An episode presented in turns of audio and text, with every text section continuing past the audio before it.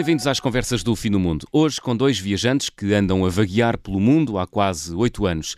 A vida de andarilho começou como começa para muitos viajantes, com uma pausa na vida para respirar numa viagem grande de seis meses.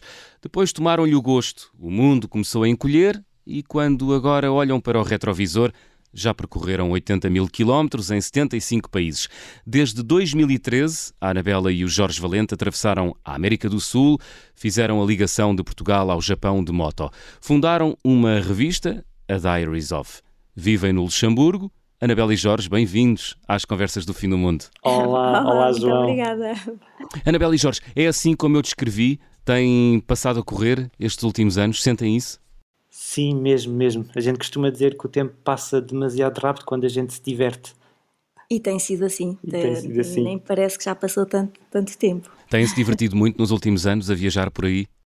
Sim, sim, bastante. Uh, e temos adorado cada momento, mesmo às vezes as peripécias que no momento mesmo são um bocado mais difíceis e, e há assim uns sons bip como nos filmes, não é? Algumas palavras que não se deve dizer, mas depois são acabam por ser muitas vezes as melhores recordações e, e as, as, histórias que a gente nunca, nunca esquece. Hum, já diz, diz Anabela.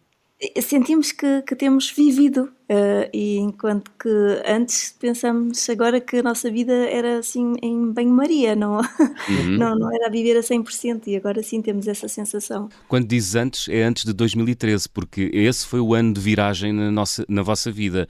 Uh, foi o ano em que vocês decidiram fazer uma pausa e rumaram à América do Sul, atravessaram esse continente de moto.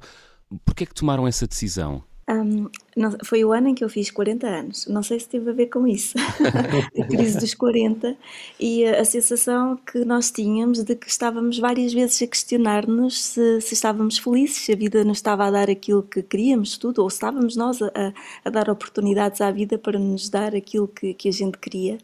E chegámos à conclusão que, que não, que faltava qualquer coisa.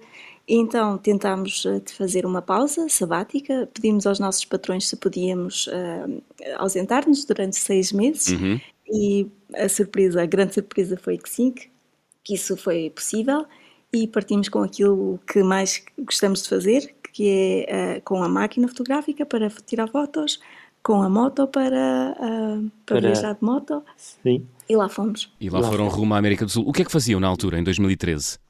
Eu era, uh, trabalhava na, no departamento da comunicação uh, da Cruz Vermelha, aqui uhum. do Luxemburgo, e a Anabela... Eu trabalhava em propriedade intelectual, uh, ou seja, na parte administrativa, no, mas fazendo parte da equipa de direção, por isso acho que pensei também que precisava de, de, de uma pausa de trabalho e das responsabilidades do trabalho. E dar uma, volta, e dar uma volta à vida, não é? Dar uma volta na é. vida eram trabalhos que a gente gostava, gostava muito, mas mesmo assim esse, essa, essa abertura e essa liberdade uh, também nos chamava e então foi assim um, um trocar uh, por melhor mesmo assim. Uhum. E daí rumaram à América do Sul com a vossa mota, a Poderosita, não era? É. Ainda tem essa mota? Uh, essa, não. No fim da viagem da América do Sul, a gente vendeu-a lá, no Chile, porque voltar a trazer é sempre um custo bastante elevado uhum. uh, e então a gente pensou, pronto, olha, fizemos uh, as nossas despedidas uh, como devia de ser, agradecemos a moto e, e pronto, e ela está agora, ainda temos contato com o senhor que a tem e do volta e meia ele escreve-nos e manda-nos fotos, ou seja, sabemos que ela, ela está, bem, bem entregue. muito bem, muito bem. Olha, como é que foi essa viagem? Sentiram, foi aí que sentiram o sabor da verdadeira liberdade? Que andavam à procura? Foi a, a, liberdade e foi também pela primeira vez. Uh, bom, tivemos várias aprendizagens. Uh, costumamos dizer que as viagens mudam-nos e vamos uh, aprendendo muitas coisas. Uhum. E para além da liberdade, sentimos que pela primeira vez na vida tínhamos a possibilidade de, de escolher tudo. não só o caminho que vamos percorrer, mas o tempo que ficamos em cada lado porque até aqui nós viajávamos muito já, mas tínhamos, íamos sempre com um limite de tempo. Uh, por 10 dias, por 15 dias, por um mês e andávamos sempre a correr, queríamos visitar tudo. E, e, na América Latina foi a primeira vez que pensamos: não, espera, nós não precisamos de correr, nós temos tempo. Uh, e, e, fomos mudando ao longo da viagem, fomos uh, começando a viajar mais devagar, dando mais valor aos encontros que tínhamos, às pessoas que íamos conhecendo e que nos iam uh, dando conselhos de viagem, eu tipo, olha, não vão por aqui, vão por ali. E... Ou, ou, ou, também, simplesmente, os, os argentinos é um povo muito filosófico, então a gente, quando a gente queria desarmar a tenda de manhã, a gente nunca conseguia sair antes das 11, antes do meio-dia. Então. E, depois, e então eles diziam: ah, Não, então já que, já que ainda estão cá, uh, então fiquem. Olha, a gente, uh, uh, o grelhador já está a aquecer, fiquem aqui, não sei quê. Então a gente nunca conseguia sair. E então a gente acabou por pensar: Não, na verdade não é a volta à América do Sul que a gente quer fazer, é, é, viver esta, esta vida e estes encontros no mais intenso e o mais uh, aberto possível, não é? Uhum. E, e, essa foi uma grande aprendizagem. A Anabela falava há, há instantes da velocidade. Uh, vocês sentiram que uh, houve uma diminuição da velocidade nessa viagem pela América do Sul? Ou seja, começaram com muita vontade de, de percorrer quilómetros e depois essa vontade foi diminuindo? A, vontade está lá, mas sim, nós mudamos no sentido, de, eh, só para dar uma ideia, o nosso plano uh, original era de percorrer a América Latina toda, ou seja, fazer uma volta e, e ir visitar todos os países. E estávamos nós no segundo país, ou seja, entre Chile e Argentina, apercebemos que afinal não era bem isso que queríamos, o que queríamos era, era ter o tempo para os encontros, para as pessoas, para mesmo para as, para as paisagens também, no sentido de se gostamos do que estamos a ver, se gostamos do que estamos a, a experienciar ou a sentir, então ficamos mais um bocadinho. E, e, em pouco tempo decidimos que afinal não íamos dar a volta a nada, íamos fazendo dia a dia, um dia de cada vez. Ainda assim deram uma grande volta. Sim, sim, sim, foi uma grande volta na mesma e, e acho que uh, o facto de a gente ter quebrado esse, esse modus operandi com o qual a gente vinha, não é? Das nossas sociedades ditas modernas, onde a gente tem objetivos e, e não é? E é, faz aquele, aquele tick, não é? Na checkbox, não é? Que, olha, isto está feito, isto está feito, isto está feito e vamos seguindo assim essa lista. Uh, quando deixamos essa, esse modus uh, operandi de lado, uh, acabamos por uh, ter muito mais encontros e muito mais e saborear essa liberdade. Foi como se tivéssemos aberto uma janela nas nossas vidas e uma correntar trazia ar fresco. Foi, sim, foi, foi o melhor que nos pudesse ter acontecido, na verdade. Agora, à distância, Anabela e Jorge, vocês conseguem uh, precisar qual foi o momento em que vocês sentiram precisamente isso? Uh, há um momento nessa viagem que vocês perceberam é isto, era, era isto que eu andava à procura e é isto que eu quero para a minha vida. Anabela? Uh, eu acho que sim. foi uh, ao fim de mais ou menos um mês, dois meses, uhum. uh, quando o, o, nosso ritmo efetivamente mudou, quando começámos a dizer não, não precisamos de ir com pressas. nós estamos a fugir de, de, de, desse red race, né? estamos a fugir disso no trabalho, não vamos trazer isso para, para a viagem, ou seja, vamos tirar esse, esse stress da nossa vida e vamos indo devagar e dar valor ao, àquilo que é o mais valioso temos, que eu acho que é o tempo, e esse é o verdadeiro luxo de, das nossas vidas, é termos tempo para fazermos o que bem entendermos uhum. com ele. Uh, e sim, foi mais ou menos. Uh, eu acho que foi com os argentinos. Foi? porque eles tinham sim. sempre tempo para nós. Apesar, nós, por exemplo, fazemos couchsurfing também, de vez em quando. E, e apercebemos que as pessoas que, que eram estranhos para nós mudavam o dia, o dia deles de trabalho, a rotina deles, para, para nos irem levar a, a visitar um sítio ou para ficarem connosco para, para almoçarmos juntos. E, e, nós pensamos, mas espera, nós vimos da Europa rica para o continente pobre e eles têm tempo e nós em casa nunca fazemos o mesmo por, por, por nós, nem por nós, nem pela nossa família, nem pelos nossos amigos. Hum. E foi com eles que aprendemos que o tempo arranja-se quando se quer. É. E eles arranjavam sempre tempo. Também foi na Argentina, Jorge, que sentiste. Sim, sim, sim. Tiveste essa sensação? E, e, também no Chile, eh, porque foi assim nesses dois países porque no Chile também encontramos um casal super querido e éramos para ficar então uma ou duas noites uh, em casa deles e acabamos por ficar uma semana e, e, e, nunca tendo aquela sensação de que estávamos a estrovar, antes pelo contrário, quando a gente no dia seguinte, manhã, queríamos começar a fazer as malas para, para ir embora, eles diziam, então mas onde é que vocês vão? Não, não, não, hoje ainda vamos ver aquilo, hoje, hoje, ainda, eh, hoje ainda queremos estar com vocês ali, ou, ou estar, ou trazemos-vos a ter com os nossos amigos, etc., então foi assim um, um, uma coisa que nos marcou bastante essa a, a hospitalidade. Essa isso, hospitalidade, e costumamos sempre dizer que uma das maiores coisas que a gente leva de, das viagens um, é os encontros com as pessoas. E para além da analogia que uma viagem uh, é para com a vida, não é? Que é, que é uma viagem, é, é esse encontro com as pessoas e às vezes perfeitos desconhecidos, uh, encontros que nos marcaram tanto, tanto, tanto, que a gente às vezes até tinha lágrimas nos olhos quando a gente se despedia deles, onde dias ou horas antes eram perfeitos desconhecidos. Isso marcou-nos muito. Hum, isso é absolutamente fantástico. Olha, falaste há pouco, há pouco Jorge, uh, das peripécias de momentos difíceis na viagem. Nesta viagem de seis meses pela América do Sul, uh, houve momentos difíceis, uh, de particular dificuldade de vos colocar à prova? Houve um muito sim, grande. Sim. Então, Anabela. Até houve dois. Ah, houve Mas, dois, é, afinal. Vamos lá, Anabela. Bom, o que mais me marcou foi que nós tivemos uh, o azar de, de, vi, de, viver um terremoto no Chile. Hum. Foi um 8.2, a pouquíssimos quilómetros, estávamos uh, quase no epicentro, estávamos a poucos... Uh, e estávamos também na costa.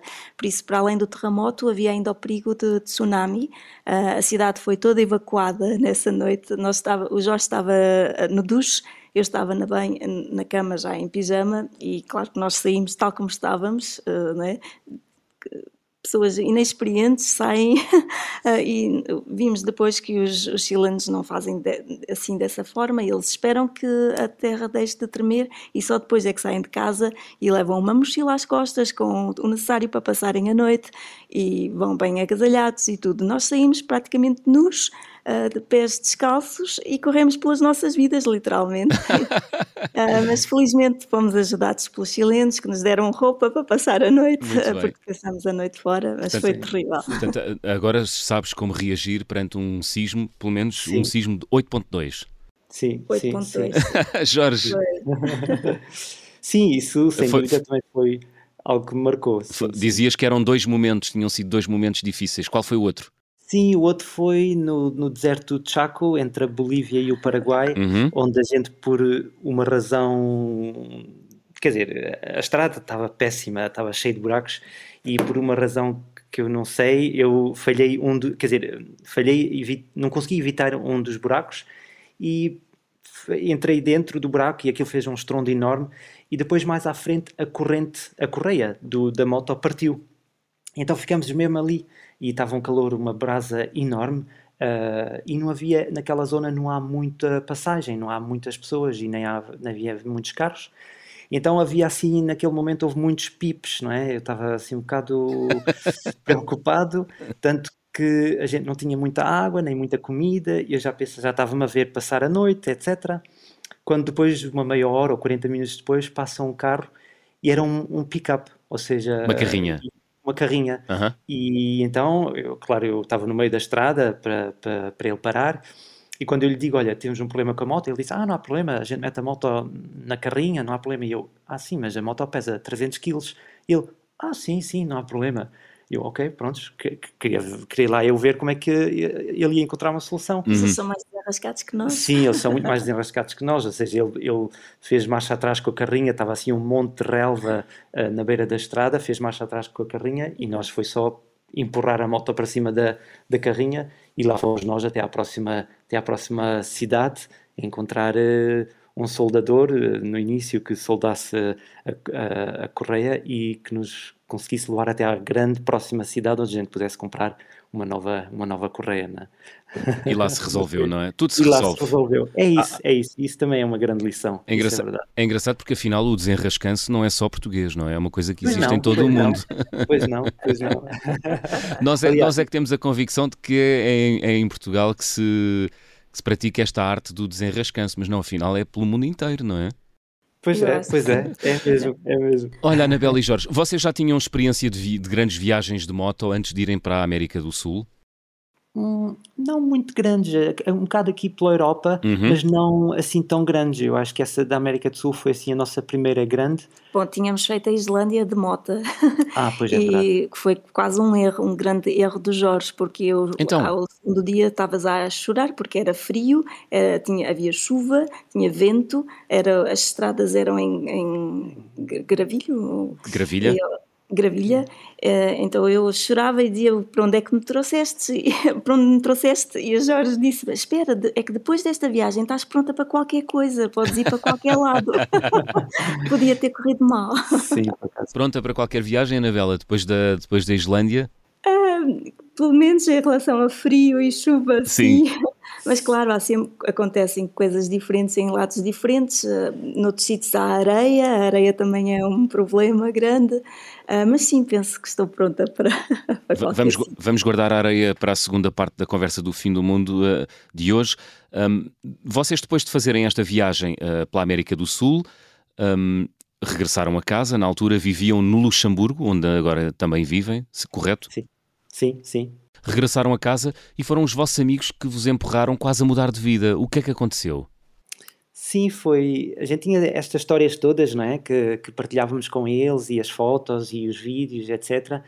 E então eles disseram: opa, porque é que vocês não fazem um livro ou uma coisa desse género?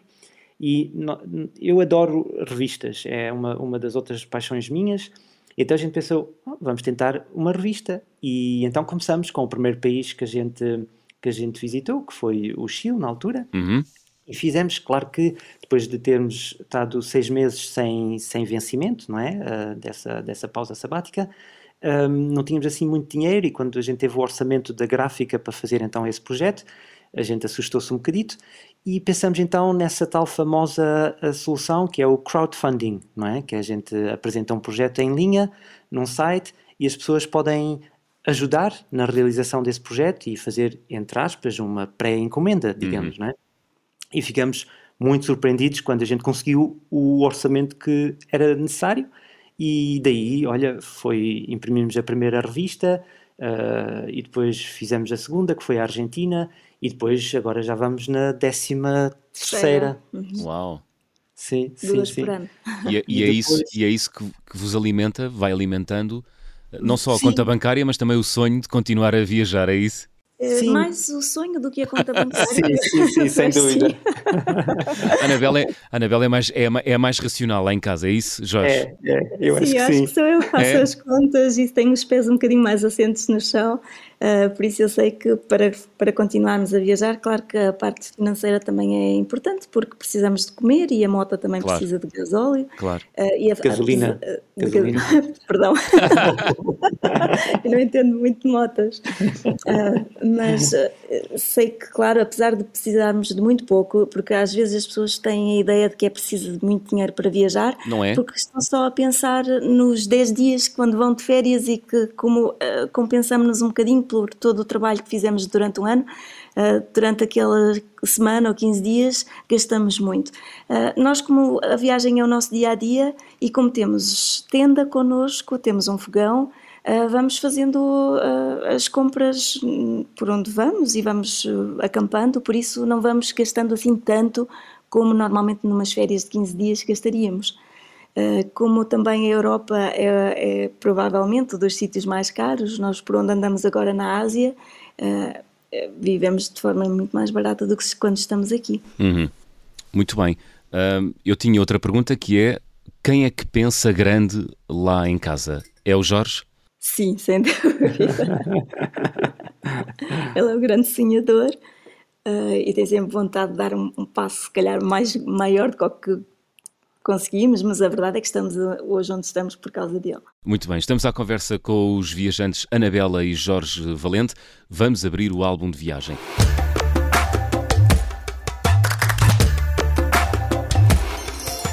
Anabela e Jorge, qual é o objeto que vocês eh, guardam, uh, que tenham trazido das vossas viagens e que seja especial para vocês? Na verdade, não há objeto, na verdade são mesmo as recordações e as fotos, ou seja, e das quais a gente depois faz esses nossos diários, ou seja, essas revistas, e, e, para já porque a gente viaja de moto, ou seja, somos dois numa só moto, a gente tem que optimizar o espaço e então não há muito, muito espaço para trazer eh, objetos, ou seja, é mesmo só as recordações, os sorrisos das pessoas e a, e a alma cheia. Muito bem. Anabela e Jorge Valente, casal motar que já percorreu 80 mil quilómetros pelo mundo de moto. Ao final da primeira parte, curta pausa e regressamos já a seguir. Até já.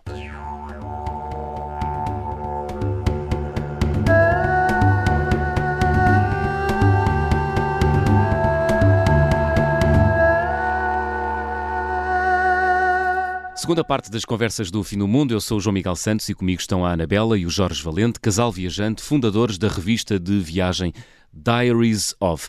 Anabela e Jorge, na primeira parte falamos da vossa viagem inaugural, da vossa grande viagem inaugural de seis meses pela América do Sul em 2013. A última grande viagem que vocês realizaram e que a pandemia interrompeu foi a ligação entre Portugal e o uh, Japão. Atravessaram a Ásia, a Europa e também a Ásia Central. Nessa viagem, Anabela, começava por ti. Qual foi o momento mais arrebatador uh, que tiveste? Ou que viveste? Eu penso que foi no Irão, ah, porque não estávamos à espera de tanta hospitalidade. Nós já demos ênfase até aqui na primeira parte de, de, do programa às pessoas e o uhum. Irão é, está no topo do topo. Nós não estávamos à espera de sermos tão bem recebidos e de que as pessoas tivessem tanta curiosidade e quisessem tanto estar próximo de nós e conversar connosco e convidar-nos para ficarmos com eles para podermos partilhar e então o, o povo iraniano está é, para nós é, é, é, a maior a recordação mais bonita, uhum. o, o, mais arrebatador que vivemos na viagem. Sim, sim, Jorge. sem dúvida. Sim, sim, sem dúvida. É, é assim uma coisa que a gente, eu acho que nenhum viajante, muitas pessoas e muitos viajantes que já passaram pelo Irão nos diziam e, e, e dizem, obviamente, e então já íamos mais ou menos preparados, mas eu acho que não há nada que nos prepare quando a gente também estamos abertos a esses encontros Uh, o povo iraniano é, é, fantástico, fantástico, sem dúvida. Uhum. Jorge, normalmente és tu que conduzes a moto? Aliás, normalmente não, sempre, não é? Sim, só, sim, só sim, a, sim. a Anabela não conduz a moto. Não. Não, é, é, é, por uma questão de também, porque não temos os dois o mesmo também, então, uh, e como só, só, temos uma moto, uh, pronto, tivemos que fazer uma escolha e, e eu ganhei essa aposta. Uhum. Boa, também não tenho carta, por isso ah, era pronto. fácil. Muito bem. Um, do ponto de vista da condução, um, qual foi o local uh, de todos por onde já passaste que te deu o maior gozo? O maior gozo foi sem dúvida a Mongólia. A Mongólia, para um motar, uh, é o maior gozo e também o maior desafio, porque acho que há, há situações e há terrenos complicados, há areia, há lama, há rios, um, há pedras, ou seja, há de tudo, uhum. uh, menos, menos, uh, menos, como é que é dizer, um, uh, boring, não é? não é chato. Não é chato, é isso. E isso é, é, é, é um, é um terreno dinâmico, é isso? É super dinâmico, sim. E aliás, também para pessoal de, de bicicleta, não é? Também é, é, é aconselhável. É, é, é um terreno vasto, enorme, e a gente parece que estamos sozinhos, e, e muitas vezes estamos, e é esse, essa parte é, eu gosto muito, eu gosto muito da gente sentir que somos um, um, um, elemento tão, tão pequeno neste vasto mundo e que sentimos assim expostos a, a, às forças da natureza e isso é, é muito bom. É uhum. É muito bom. É algo que tu só, só sentes na Mongólia ou também sentes noutros locais? Não, já, já sentimos em outros sítios, nomeadamente também na América do Sul, uh, muitas vezes em, em desertos uh, ou no mar ou uh, na Antártica também, quando estivemos na Antártida, quando a gente vê a beleza e, e, e a dimensão da, da, natureza, a gente só pode nos só podemos ter aquela sensação de humildade em frente àquilo. E, e, isso acho que para nós, para nós sermos humanos, acho que é uma boa coisa às vezes a gente pôr os pés na terra e, e ter a consciência que, que não somos, o, não somos o, os reis do mundo, mas que não, nós, nós é que somos os hóspedes aqui neste mundo e temos o privilégio de, de poder estar a viver aqui. Uhum. Então acho que temos essa responsabilidade de, de tratar uh, bem o que nos estão a, a, a, dar, na verdade, não é? Hum. E saber uh, até. Uh, dar de volta com alguma humildade, não é? É isso, é isso. Sim, sim, sim, sim sem dúvida. E Anabela, sim. é fácil ir à pendura durante tantos quilómetros e tantas horas de moto? Um, é podes, fácil podes dizer a verdade, o Jorge perdoa.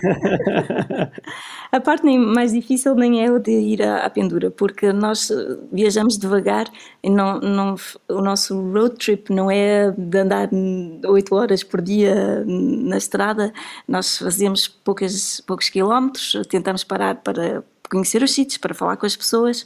Um, a parte mais difícil é mesmo porque com uma moto e duas malas é muito pouco. mesmo eu que não preciso de muito, uhum. uh, sinto que às vezes precisava de um segundo par de sapatos só para poder respirar, deixar os primeiros a respirar umas horas, uh, ou às vezes não temos a oportunidade de lavar roupa e então a t-shirt já não está muito cheirosa. Uh, por isso às vezes precisava de um bocadinho mais de espaço apesar de não pedir muito, um bocadinho mais era, era bom. Mas é fácil ir, ir sentada na moto durante Para muito mim é tempo? é muito fácil. O Jorge mudou-nos o, o, nosso banco, então nós temos um, banco um bocadinho mais confortável, uh, feito em casa, mas é confortável e sinceramente eu não sinto as horas. Eu tô, tenho a liberdade de não precisar de, de me preocupar com a condução, por isso aproveito mais, penso eu. Um, e sou eu muitas vezes também que levo a máquina quando estamos em condição, por vezes levo a máquina e posso apreciar melhor, ou que vejo coisas que o Jorge não vê e posso pedir para parar e eh, para tirarmos algumas fotos. Uh, ou, ou tem, tem um travão integrado, não é? Ou, ou bate no, no capacete para eu reduzir, ou coisas assim. Ah, é? Seja, tem, tem, uma linguagem não verbal para. Ah, sim, sim, sim, sim, sim, sempre, sempre.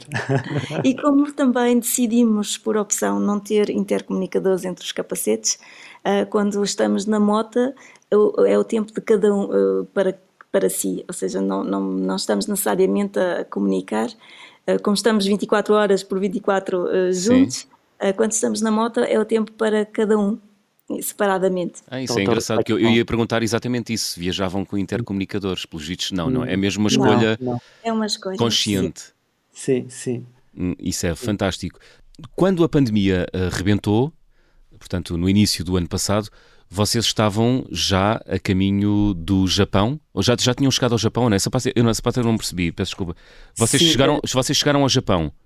A gente já tinha chegado ao Japão e, e estavam tínhamos... a começar a descer, não é? Para o Sudeste Asiático. Uh, sim, ou okay. seja, já estávamos, na verdade já estávamos no Sudeste Asiático. Chegámos ao Sudeste Asiático em janeiro um, e então, uh, ou seja, quando houve o, o primeiro confinamento, uhum. em, eh, lá foi em março, uh, estávamos nós no, no Laos, ou seja, já tínhamos saído do Japão, sim. Ok, então quando a pandemia arrebenta no início do ano passado, vocês já tinham alcançado o vosso objetivo, que era ligar Portugal ao Japão uh, de moto. Uhum. Sim. Imagino que não tenha sido uh, pera doce fazer esse, essa viagem. E depois vêm-se obrigados a ficar no Laos. Uh, quanto tempo estiveram confinados neste país asiático, à espera que a pandemia passasse? Uh, ficámos cinco meses, os primeiros dois ainda estávamos em viagem, uh, ou seja, já estávamos no Laos antes do confinamento, estávamos quase de saída do Laos, uh, depois de dois meses, quando fomos apanhados e, e, decidimos não passar para a Tailândia, e ainda bem que o fizemos, porque penso que o Laos foi mais fácil, ou geriu bem com os estrangeiros e com, por exemplo, a mota, não houve problema de deixarmos e fomos ficando, ficamos três meses mais, até decidirmos que se calhar eh, devíamos ir até casa. Os pais estavam a começar a ficar um bocadinho preocupados e nós preocupados com eles. E, e, já estávamos há tempo que chega, se calhar, no Laos. Cinco meses foi suficiente, apesar de termos gostado muito, e foi nessa altura que decidimos voltar para casa, mas a moto ficou lá. A moto ficou no, no Laos? Sim, sim, a moto ficou e uh, o plano é quando as fronteiras voltarem a abrir na, na Ásia do Sudeste, de voltarmos e seguirmos então a viagem de lá. Qual é o vosso objetivo depois? É, a ideia seria de descer, uh, tanto é que no início do ano ainda estávamos assim um bocado com ideias de ou subimos ou descemos, ou seja, se a gente subisse era direção Myanmar e depois para a Índia, mas como agora a situação do Myanmar se complicou, uh, tornou-nos tirou-nos essa decisão e vamos descer então através da Tailândia, depois para, uh, para, para a Indonésia, etc. E quem sabe até onde, onde nos vai levar depois essa, essa parte da viagem. Nós costumamos ser mais ou menos abertos e, e, e espontâneos nessas decisões. Uh, apontamos o dedo, molhamos o dedo na boca, apontamos o dedo para cima e, e, vemos como é que o ar, como é que o vento está a virar. Ah, não fazem grandes planos durante a viagem? Não, temos não. uma ideia assim de, de, de, não é, de direção. Temos uma ideia, vamos a sul, vamos a norte, vamos a leste e, e aqui a ideia é um bocado para descer, descer e depois ir então rumo às, às ilhas da Indonésia, Filipinas, eventualmente. Mas depois provavelmente teremos de voltar a subir, por isso Sim. ali na zona é um bocado complicado, porque a nível de transportes e porque há muitas ilhas, uh, vamos ver depois por que continente é que seguiremos. Uhum. Portanto, ali é, é, a logística que comanda. Pois é, pois é, é mesmo. Detalhe que é, tem que ir ao Laos para ir buscar a, a moto que ficou lá. Foi neste país que tu uh, tens uma história engraçada com um mecânico uh, que não quis trabalhar. O que é que aconteceu? Tiveste um problema na moto, levaste-o à oficina e o mecânico. Foi no Camboja, se não me engano. Ah, não foi no Camboja? Sim. Foi no Camboja. É o país ao lado. É ao lado. É ao lado, mas não faz mal. É, mas foi, Podia é verdade. Ter sido no Laos. Podia ter, se calhar ter sido no Laos. Eu não sei, eu acho que ele, se calhar, ele era, era um jovem, na verdade era o filho do mecânico, e que quando eu lhe disse, olha, eu precisava de fazer isto, isto, isto, era uma revisão mais ou menos normal, uh, etc. E, e depois ele disse: Ah, pá, estou muito cansado, eu, eu deito-me ali um bocado. E eu, ah, sim, na boa. Então eu, eu segui, segui o meu trabalho. E então ele, ele, na verdade, acabou por fazer a cesta dele toda lá e dormiu a maior parte da tarde lá. Um, e depois. Mas, e, tu, e tu a pagar? Quer dizer, sim, eu paguei, sim. Na, na verdade, eu já tinha, como, como eu já trazia as, as, peças, porque eu sabia que encontrar as peças, o filtro, uhum. etc., nem sempre é tão fácil uh, nesses países, eu já tinha trazido uh, uma outra peça. Então era mais certas chaves que eu, que eu não tenho, mesmo por opção, porque uma pessoa às vezes não pode andar com todas as chaves uh, e todas as, essas coisas que precisa. E então pensei, olha, vou mesmo assim para um, para um, mecânico e assim ao menos tenho lá tudo e se ele me ajudar melhor, se não me ajudar, olha, paciência. então uhum. foi assim. Jorge, para quem nos ouve, é fácil uh, viajar por aí, pelo mundo, uh, de moto? E resolver, acho... e resolver problemas que possam surgir, porque uma moto, presumo, é, é, um, é um objeto que está muito sujeito ao desgaste e à força dos elementos, não é? Há problemas e quando eles surgem é fácil resolvê-los? Até agora a nossa experiência tem sido sempre essa, que ou há sempre uma boa alma que, que ajuda ou que tem ou que conhece alguém e, e tem sido sempre bastante fácil e eu até não sou uma pessoa Uh, não sou mecânico, ou seja, não tenho as melhores noções de mecânica, mas também vou aprendendo com, com as viagens e com essa experiência, vou aprendendo e com muitas dessas pessoas que vou encontrando ou onde vou fazendo então esses, esses, trabalhos de revisão, etc. Vou sempre aprendendo mais alguma coisa, mas tem sido, tem sido, não tem sido assim tão complicado. Eu por acaso também imaginava-me uh, isso mais complicado e é uma surpresa também que, que tive eu pessoalmente que não tem sido tão complicado. Depois, mesmo assim, uh, escolhemos uma moto que tem, tem, é bastante fiável, uhum. não, não, é.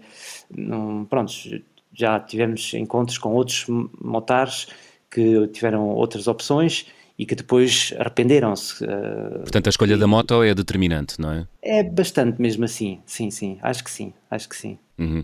Portanto, quem nos ouve e está a pensar fazer uma viagem por aí pelo mundo durante muitos meses, uh, pode ir à vontade, que não vai ficar uh, apiado. Não, não, eu acho que não. Não, não, não, não. Olha, e para quem. E, e na, diz, diz. desculpa. E na verdade, em muitas outras partes do mundo anda-se muito de moto. Se calhar não necessariamente com essas, me, esses mesmo, essas mesmas cilindradas, ou seja, isto é uma cilindrada um bocadito maior, não é? Por, pelo, pelo tamanho da viagem, etc. Mas anda-se muito de moto, ou seja, há sempre gente que, que sabe mexer nelas, então não, não tem sido um problema. Uhum. Olha, os automobilistas ou os, os não motares uh, que nos ouvem uh, neste momento devem estar a pensar qual é o gozo de viajar de moto? Oh, isso é, é uma boa pergunta. Até mas... eu posso responder. Sim. Não, eu quero, eu quero que respondas. então vá, começamos por ti, Anabela.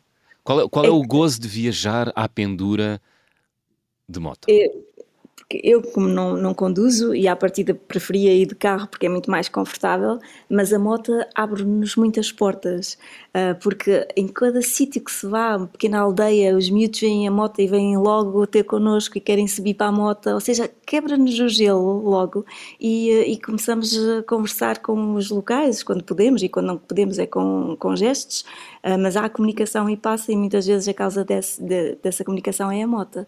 Hum. Jorge. E a outra, eu acho que a outra, a outra grande vantagem da moto é aquela sensação de liberdade. Eu acho que uh, sentir o vento, sentir o frio, ter aquela visão panorâmica à nossa frente que a gente vê vê aquela, aquele espaço todo à nossa frente e tem a, a estrada, é uma sensação de liberdade que, que, que, eu tenho muita dificuldade em descrever, que é indescritível, mas que é tão, tão, tão bom. É, é muito, muito bom. E hum. eu aprendi a andar de moto muito tarde na minha vida, mas acho que é uma coisa que eu não queria, que eu não queria ter que. Uh, como é que se diz? Uh, Esquecer? Uh, sim, que não queria não ter na perder. minha vida. Perder. sim, perder. Sim, é, é, algo, é, é algo que queres manter durante muitos anos. Sim, sim, sim, sem dúvida, sem dúvida. É uma sensação muito, muito boa. Uhum. Uh, não sei se dá para comparar com andar de bicicleta. Eu, a vantagem, ou uma das vantagens, se bem que a bicicleta tem muitas outras vantagens, mas é que a gente com a moto vai a um sítio com um bocadinho mais facilidade mesmo assim, não é? Muito mais do que da bicicleta. sim, sim, sim, sim, Mesmo se eu tenho muita admiração, subir, não é? É isso, é isso. Mesmo se eu tenho muita admiração pelos ciclistas, e a gente encontra muitos ciclistas de, de, de longo, longas distâncias pelo mundo fora. Uh, é um, por acaso, se calhar um dia mudaremos para, para bicicleta, mas por enquanto eu estou muito, muito contente a fazer isto de moto. Muito bem. Anabela, sendo mulher, uh, isso muda alguma coisa? O, o, facto de viajar de moto? Sim. Uh, quer dizer, para mim, não. Eu, eu, eu não vejo o facto de ser Nenhuma mulher. Diferença. Aliás, eu não, eu não conduzo, mas há muitas mulheres que o fazem e, e, vejo mulheres com motas grandes, por isso o peso não é desculpa, apesar de para mim ser. uh, mas penso se eu quisesse muito também o faria, mas como vou confortavelmente atrás. a minha pergunta é mais no sentido da, da, da, da recepção, não é? Do, do ou seja. Hum... Ah, somos bem-vindos por, por haver uma mulher. Exato. Eu, eu penso que, que, que não. Eh, eu penso que é mesmo a, a moto para já, para, para, as crianças, eu penso que é a questão do, do sonho ou do, de ser um, algo de, de duas rodas. Uh, para as pessoas em geral, claro que talvez o, o haver uma mulher uh, entre uh, os dois, um deles ser mulher, talvez já haja alguma admiração, mas penso que é mais a moto do que propriamente o género. Uhum, muito bem. Então, mas é verdade que sim, sim. Desculpa, a Anabela, o que estava a dizer há um bocado, é verdade que a gente tem situações muito caricatas. Uh, por exemplo, na América do Sul, uh, houve um dia, a gente estava a chegar numa cidade, uh, estava a anoitecer, e um homem, ele, ele parou à, à, nossa frente e mandou-nos parar, e depois veio abraçar a moto. E ele disse: opa, eu adoro motos, só que a minha mulher já não me deixa andar de moto. e, até, e, a gente ficou tipo ali, ok, e, e ele abraçar a moto e depois oferecer, tipo, se a gente precisava de alguma ajuda, etc. As pessoas têm muita simpatia. Não, por, por, pela razão, não sei muito bem explicar, mas tem muita simpatia pelos motares. Não sei se é. Temos, não há aquela, aquela lata toda entre nós e eles, hum. não é? é estamos logo ali à frente deles, abrimos o capacete ou tiramos o capacete e, e, podemos dar um sorriso ou receber um sorriso. Eu acho que essa, essa, essa barreira que não existe ou que não existe tanto, como no carro, ou etc., um, faz com que o contato com as pessoas é, é, é, é outro. Fantástico, fantástico. Olha, há aqui um episódio que vocês. Não é um episódio, há aqui um momento que vocês destacam no vosso blog. Enfim, há imensas histórias uh, uh, no, no, vosso site, no Diaries of Magazine. Uh, mas eu gostei muito um, porque vocês destacaram no deserto da Mongólia um, o céu estrelado. como é que é o céu da Mongólia? Eu acho que é é, os céus dos desertos é assim uma coisa que nós que vivemos na Europa, eu acho que deve haver poucos lugares na Europa, só se calhar no norte ou, ou no deserto uh, na Espanha, mas deve haver na Europa poucos lugares. Os, os céus dos desertos é a gente vê a via um, a via láctea, láctea? Via láctea? Uhum. a via láctea a gente vê tem a impressão que vê diferentes profundidades de estrelas né? a gente vê as, as estrelas a mexer parece que é um, é um três dimensional tantas estrelas vemos é, é uma imagem deslumbrante, sem dúvida. E, e o silêncio e, e, a escuridão que nos permite ver essas estrelas, é verdade que é uma experiência que muitas vezes, quando a gente aqui em casa, ou aqui na Europa, ou quando estamos em Portugal, ou, ou mesmo no Luxemburgo, um, quando olhamos para cima, para o céu, um, não há demasiada poluição luminosa. Luminosa, sim. E então não temos essa mesma, essa mesma imagem. E é uma imagem que, que é muito, muito bonita. É, é muito giro. Eu, uh, sim, posso, posso recomendar a qualquer pessoa que vá ao deserto, uhum. mesmo só por isso, pelo silêncio e pela, pela imagem, pelo espetáculo que a natureza nos oferece aí no céu. Muito bem. Estamos aqui quase na, na, reta final do programa desta semana. Tenho uma última pergunta para, para ambos.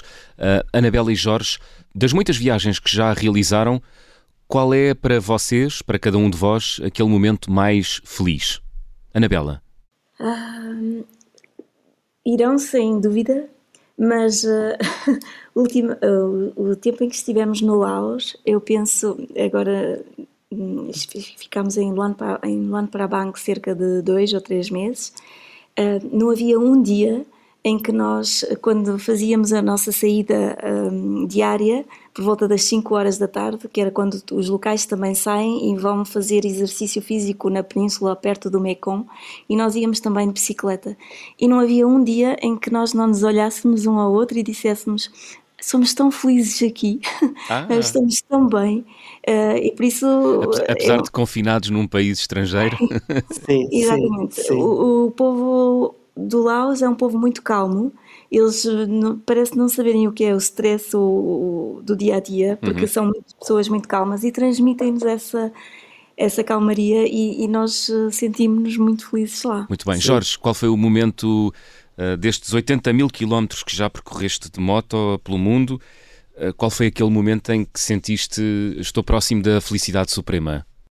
Eu acho que hum, um momento-chave para mim foi chegar, quando estávamos na América do Sul, chegar a Ushuaia, não é? Que é a cidade mais a sul, uh, e passar a Patagónia e estar também naquele espaço vazio. Uhum. Isso para mim é os, os grandes espaços são, são sempre momentos de felicidade, uh, mesmo que haja riscos, obviamente, não é? Porque muitas vezes esses espaços são, são ligados com, com haver pouca gente, etc. E, ou seja, se tiveres ali um problema, há um certo risco. Mas eu acho que se calhar essa ambiguidade, não é? Que, que, cria, que cria essa sensação de uau, de, às vezes até tenho arrepios, arrepio-me uh, só de contemplar e, e, de, e de me ver nessa, nesse espaço e nesse momento. E é quando eu mais estou no momento e quando mais aprecio estar ali. E, e é, acho que é acho que é esses momentos. Uh, Portanto, um no, deles foi quando chegaste a Ushuaia. Sim, sim, atravessando a Patagónia até chegar a Ushuaia, sim, sem dúvida. Muito bem, estamos quase a chegar ao final do programa, vamos fazer check-out. Bom, vou-vos pedir para completarem aqui meia dúzia de frases, as habituais frases que peço a todos os viajantes para completarem. Na minha mala vai sempre um, vai sempre um diário para, para eu poder escrever. Uhum. E para mim uma câmara, para eu poder uh, guardar esses momentos para sempre. Muito bem. O carimbo de passaporte mais difícil de obter até hoje foi? Carimbo foi, ou visto?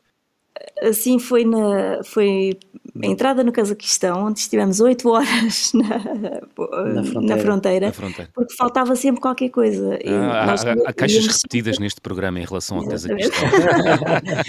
na verdade, eu acho que faltava o, o, bilhete, a nota dentro do passaporte. Exatamente. Ah, a nota. Mas nós vencemos hum. e não demos nota nenhuma, e ao fim de oito, oito horas, horas, quase nove. Conseguimos sair. Já agora eh, venceram-nos pelo cansaço, foi isso? Pois foi, pois foi. A viagem com mais peripécias que realizaram? Uh, eu penso, bom, depois de termos vivido um tremor de terra na América Latina, esta mais longa de Portugal ao Japão. Japão, três anos, deu tempo para viver muita coisa. Mas eu lembro-me de ter adoecido na Mongólia, uh, no, no deserto de Gobi, que era o sítio onde ninguém quer adoecer. Exato. E, e fomos a, nós, a nosso plano original era de acampar, acabámos por ir a um, complexo, a um, um, um sítio onde havia algumas yurtes e convidaram-nos a ficar com eles, fizeram umas sopinhas de arroz para, para acalmar os uhum. intestinos uhum. e, e, ajudou muito, mas essa Funcionou? foi só uma. Funcionou, funcionou. Depois pudemos seguir viagem no dia seguinte. Hum, foi, foi assim, do ponto de vista sanitário, foi assim o momento mais difícil que viveram uh, nos últimos anos? Uh, não, acho que o mais difícil foi em Cuba. então, o que aconteceu em Cuba? Nós tivemos um pequeno acidente de moto uh, em Ai. Cuba eh, bom, felizmente não nos magoámos, mas um mês depois tive alguns problemas de saúde, ainda estávamos em Cuba, e só mais tarde é que o meu médico relacionou os problemas que eu estava a ter com, com ginecológicos com. Hum. Com, com, um, com, a queda, com a queda. E, e, mas experimentar um hospital em Cuba não foi uma boa experiência. Não foi, não, mas, lado, mas toda a gente diz que o sistema de saúde em Cuba é ótimo. Exatamente, perfeito. Eu tive três ou quatro médicos de volta de mim a falarem comigo e a chamar-me pelo meu nome próprio, mas a nível de instalações, deixam as instalações de, de, do hospital deixavam muito a. Porque na verdade nós temos dois sistemas em Cuba, há muito o, o sistema pós-cubanos e o sistema pós para os, para os, estrangeiros, não é? E como a gente estava numa cidade mais pequenita, uhum. Eh, não havia alternativa de, de ir para um sistema de, de, de, para os estrangeiros, então estávamos mesmo naquele hospital onde também vão os cubanos.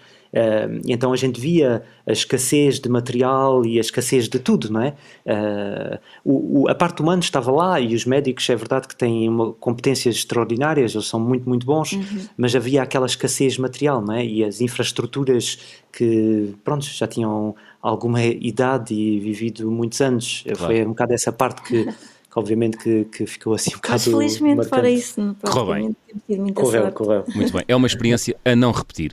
É Anabela e Jorge, a refeição mais estranha que comi ou que comeram? Que o Jorge comeu. Então, vá lá, Jorge.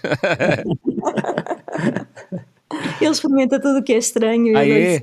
A oportunidade. Fecha os olhos e aí vai disto. Então, Jorge, o que é que foi? A última foi agora no Laos, foram ovos de formigas. São larvas de formigas. Hum. E eles fazem vários pratos, entre outros é uma salada com esses ovos de formigas. Foi, acho que foi. Portanto, em vez de, croton, em vez de crotons, metem ovos de formiga. É isso, é, é um bocado isso? é mesmo isso. É mesmo isso. é mesmo isso. E tem sabor ou não? Um, é, é, mais a textura, sabor até nem achei assim bastante neutro no sabor. A salada Sim. era boa, foi boa, uh, mas o, o, o, ovo, a larva da formiga, Sim. achei bastante neutro. É, é, mais aquela textura que é um bocado inabitual, vamos dizer assim, mas uh, sim, não, não foi assim. Não ficaste assim, doente depois de comer ovos, ovos de formiga? Sim, não, não fiquei doente e, e podia voltar a comer, como também podia comer outra coisa. Muito bem. Gostava de viajar com? Um, é engraçada esta pergunta porque nós quando viajamos conhecemos tanta gente e estranhos que, que, se vão tornando amigos porque temos a oportunidade de viajar com eles uhum. Eh, mas há uma certa nostalgia por quase nunca termos a oportunidade de viajar com os nossos amigos de longa data. Ah. E se tivéssemos essa oportunidade, gostava, eh, gostaríamos muito de, de, ir viajar com os nossos que já são amigos, mas termos este tempo para nós, juntos, para nós amigos. Sim, sim. Muito bem. Agora sim, estamos a chegar ao final do programa. Jorge e Anabela, que música trouxeram para fechar a conversa do fim do mundo desta semana? Trouxemos uma música, é uma versão do Paradise dos Coldplay, mas uma versão pelos uh, Piano Guys e pelo Alex Boyer, é uma versão africana, Peponi chama-se, o hum. que em Swahili quer dizer paraíso também. E acho que o nosso planeta é um paraíso se a gente ter essa responsabilidade de se ocupar dele. Tem uma história engraçada, esta música está relacionada com a vossa viagem? Nada, é só, é só essa justificação, é só entre aspas. Penso que é a África a chamar por nós, porque ainda exploramos muito pouquinho esse continente, mas parece que há qualquer coisa que está-nos a dizer: venham, venham. Hum, está nos planos? Quem sabe? Ah, oh, sim, sim, sim. sim, sim. sim, sim. Muito bem. Anabela e Jorge, foi um gosto estar à conversa convosco esta semana. Muitíssimo muito obrigada, obrigado, o gosto João. foi nosso. Muito obrigado. Foi muito bom poder recordar. Ora, essa, muito bem. Coldplay uh, Paradise numa versão mais africana, a fechar a conversa do fim do mundo desta semana. Estamos de regresso de hoje a oito dias. Até lá.